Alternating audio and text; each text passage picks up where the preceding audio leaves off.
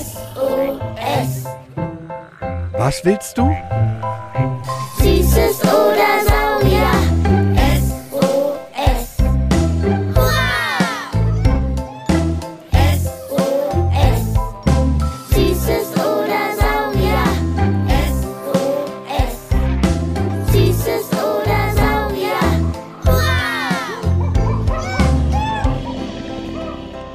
Ein Podcast über alles, was krabbelt, stampft blubbert. und fliegt. Wir haben Süßes. Und wir haben Saurier, Heute mit Krankenschwestern Waldpolizei. und Leichenschmaus. Heute geht's um Ameisen. Ey! Ich krieg hier gleich einen Föhn. Ruhig, Sparky, ruhig. Du fährst aber heute ganz schön mit Dampf. Nee, die fahren hier wie die Henker. Und wir müssen zum Tierarzt. Und hier ist Stau. Und das nervt doch alles. Das ist doch alles Mistkäfer hier. Alles vergammelte Eierkuchen da draußen. Oha, Sparky, du klingst mir ganz schön aufgewühlt. Ist es wirklich nur der Stau, der dich ärgert? Oder machst du dir vielleicht in Wirklichkeit ein bisschen Sorgen, weil Kali heute eine Operation hat? Hm. Hm? Ach, Jule, ja. Ich hab Angst. Was ist, wenn da etwas passiert und Hunde-Opi Kali einfach weiterschläft? Das verstehe ich. Ich habe auch ein bisschen Angst. Komm her, kurzes Köpfchen gekrault. Schön, dass wir darüber reden und unsere Gedanken teilen. Weißt du, unsere Tierärztin, Dr. Fauch, ist ganz dolle toll. Solche Operationen wie bei Kali macht eine Tierärztin jeden Tag. Das ist für die wie Pflaster aufkleben. Hm, du meinst, sie ist Vollprofi? Genau. Und Kali ist ein kleiner, großer Kämpfer. Jawohl. Hm. Weißt du, was ich mich jedes Mal bei Staus frage? Wie wir wohl von oben aus dem Weltall hier im Stau aussehen. Hm, wie Ameisen? Haha, stimmt. Ob Ameisen auf ihren Ameisenstraßen eigentlich auch Stau bekommen, wie wir? Ich weiß nicht. Was ich aber weiß, ist, dass ihr da, ja, ihr, die uns gerade zuhört, dass ihr euch zu Ameisen sehr interessante Fragen überlegt habt. Ich habe eine Idee. Solange wir beim Tierarzt auf Kali warten, könnten wir doch mit Bonnie vom Museum für Naturkunde Berlin telefonieren. Sie ist doch Ant-Woman. Eine Ameisenfrau. Sehr gute Idee. Dann grübeln wir nicht so über Kali rum und drücken ihm nebenbei noch die Daumen.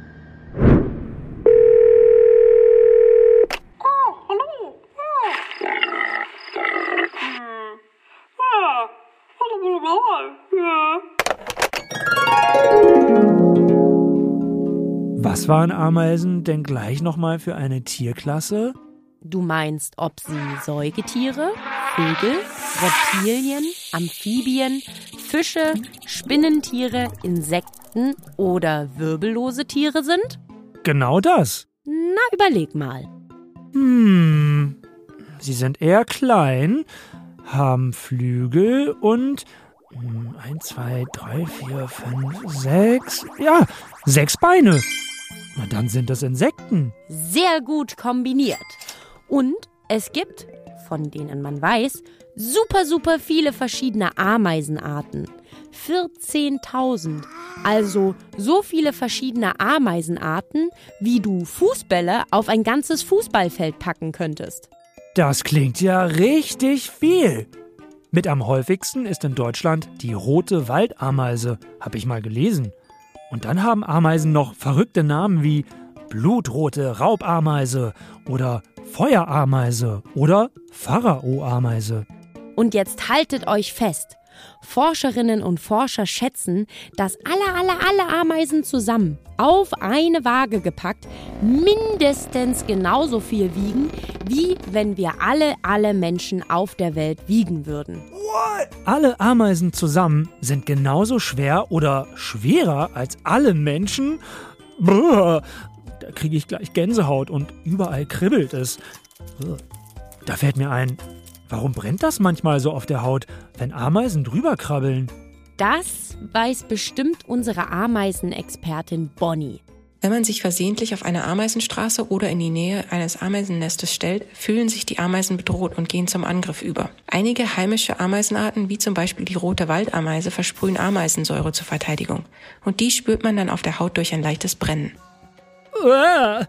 Aber ist die Ameisensäure giftig für uns? Viele Ameisen besitzen Gift, das sie wie Wespen und Bienen zur Verteidigung mit ihrem Stachel injizieren können. Es gibt Ameisenarten wie zum Beispiel die 24-Stunden-Ameise in Südamerika, deren Stich extrem schmerzhaft ist. Die Schmerzen können hier, daher der Name, bis zu 24 Stunden anhalten. Allerdings ist die Stärke des Giftes bei den Ameisen zu gering, um dem Menschen wirklich gefährlich werden zu können. Es sei denn, es tritt eine allergische Reaktion auf das Ameisengift auf. Apropos wehtun, der siebenjährige Johann hat uns da doch eine Sprachnachricht gesendet. Wenn Ameisen runterfallen, tun sie sich dann weh. Nein, Ameisen sind zu klein und leicht, um sich bei einem Fall weh zu tun.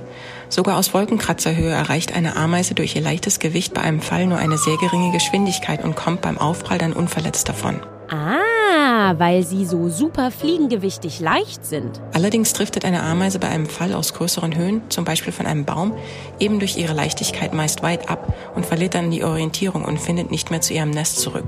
Ameisen sind also wie krabbelige Fähnchen im Wind. Einfach weggepustet. Warum heißt das eigentlich immer, dass Ameisen sau, äh, Ameisen stark sind? Im Verhältnis zu ihrem eigenen Körpergewicht kann eine Ameise sehr viel mehr stemmen als zum Beispiel ein Elefant. Das liegt zum einen daran, dass ein leichtes Tier wie eine Ameise nicht so viel eigenes Gewicht herumtragen muss. Außerdem haben Ameisen wie alle Insekten ein sogenanntes Exoskelett, einen harten Panzer, der nicht durch Muskeln stabilisiert werden muss. Daher können Ameisen mehr Muskelkraft aufwenden, um andere Gegenstände zu steppen, die ein Vielfaches von ihrem Gewicht haben. Stärker als ein Elefant?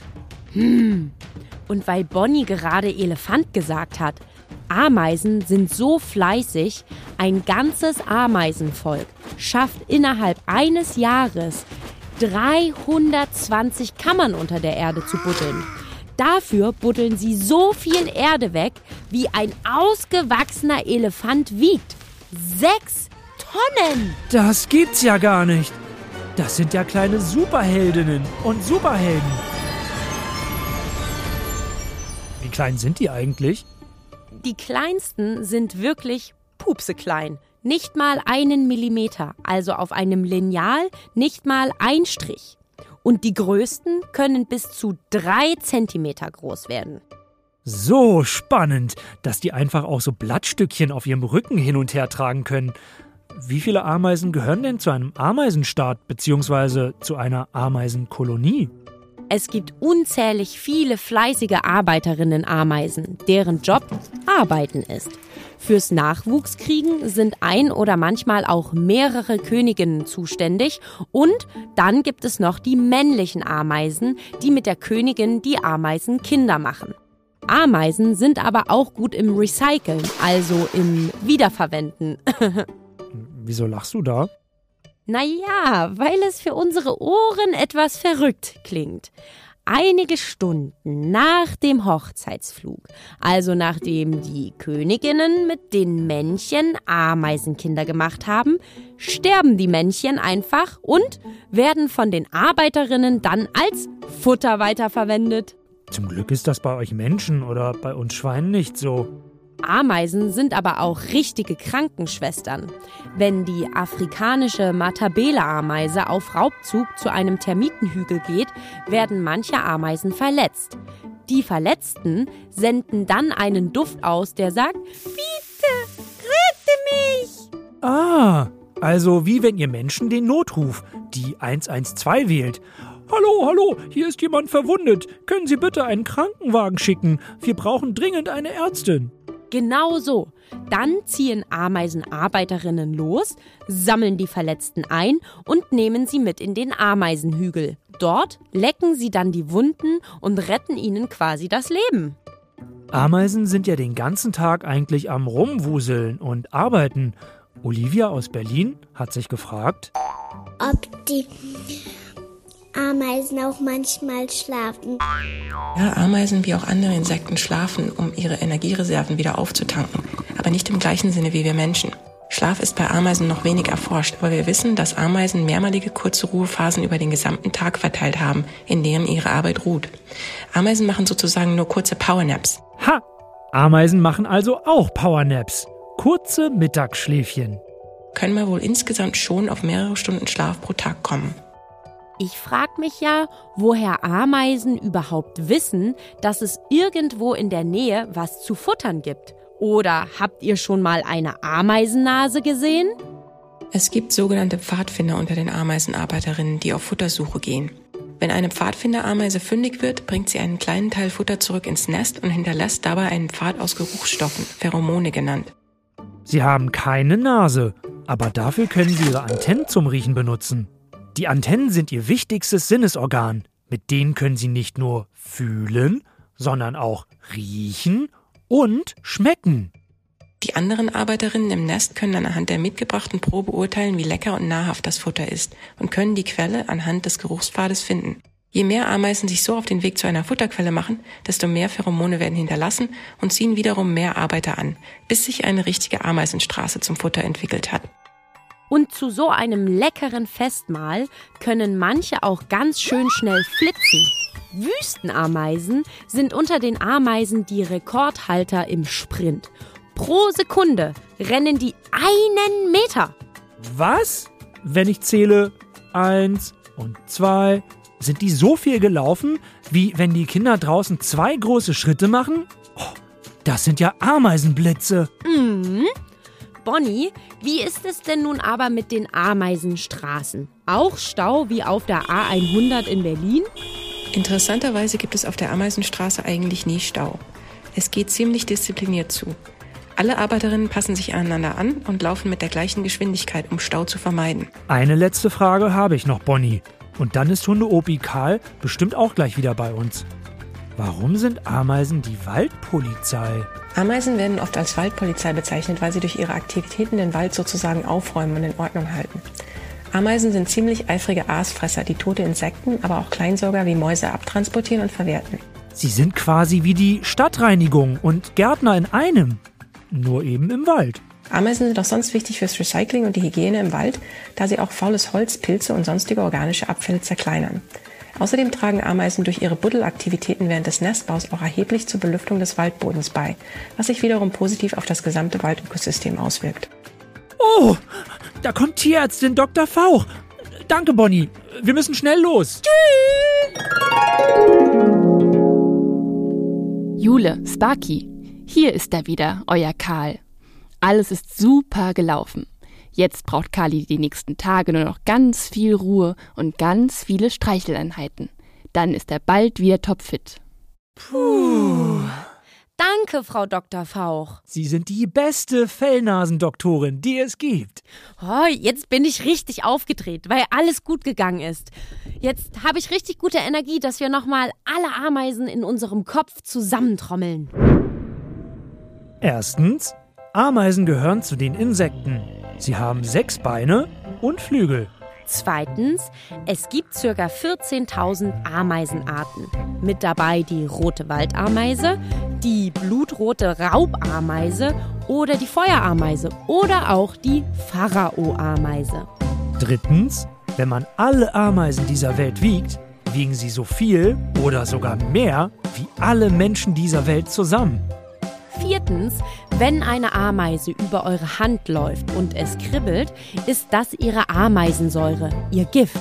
Für Menschen ist das aber nicht gefährlich. Fünftens, Ameisen sind stärker als ein Elefant im Vergleich zur Körpergröße. Sechstens, in einem Jahr kann ein Ameisenvolk 320 Kammern in der Erde buddeln. Dafür heben sie so viel Erde raus, wie ein Elefant wiegt. Sechs Tonnen. Siebtens.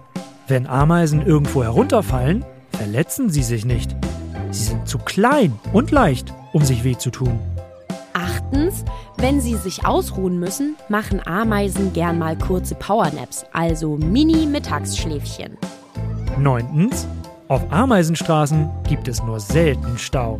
Zehntens, Ameisen sind die Waldpolizei. Sie räumen tote, andere Insekten weg, kleine tote Tierchen wie Mäuse und kümmern sich auch um abgestorbenes Holz. So klein, aber oho, diese Ameisen. Ihr habt auch noch eine spannende Frage zur Tier-, Pflanzen-, Menschenwelt? Dann schickt Sparky von der Berliner Sparkasse und mir eine Sprachnachricht an 0176 921 36208. Beim nächsten Mal ziehen wir wieder 10 eurer Fragen aus dem magischen Vielfragenglas. Bis dahin fühlt euch gedrückt und zeigt euren Lieblingserwachsenen den Podcast Beats and Bones. Da erklären die Forscherinnen und Forscher vom Museum nämlich die Welt für die ganz großen Kinder. Jule und ich freuen uns riesig, wenn ihr beim nächsten Mal wieder einschaltet und uns bei Spotify, iTunes und Co. eine Bewertung dalasst. Hast du schon einen Witz im Ameisenhaufen gefunden, Sparky? Ein Wolfshund und ein Ameisenbär begegnen sich. Fragt der Ameisenbär, was bist du denn für ein Tier? Ich? Ich bin ein Wolfshund. Mein Vater ist ein Wolf und meine Mutter ist ein Hund. Und du? Ich bin ein Ameisenbär. Ach komm, das glaubst du doch selbst nicht. Süßes oder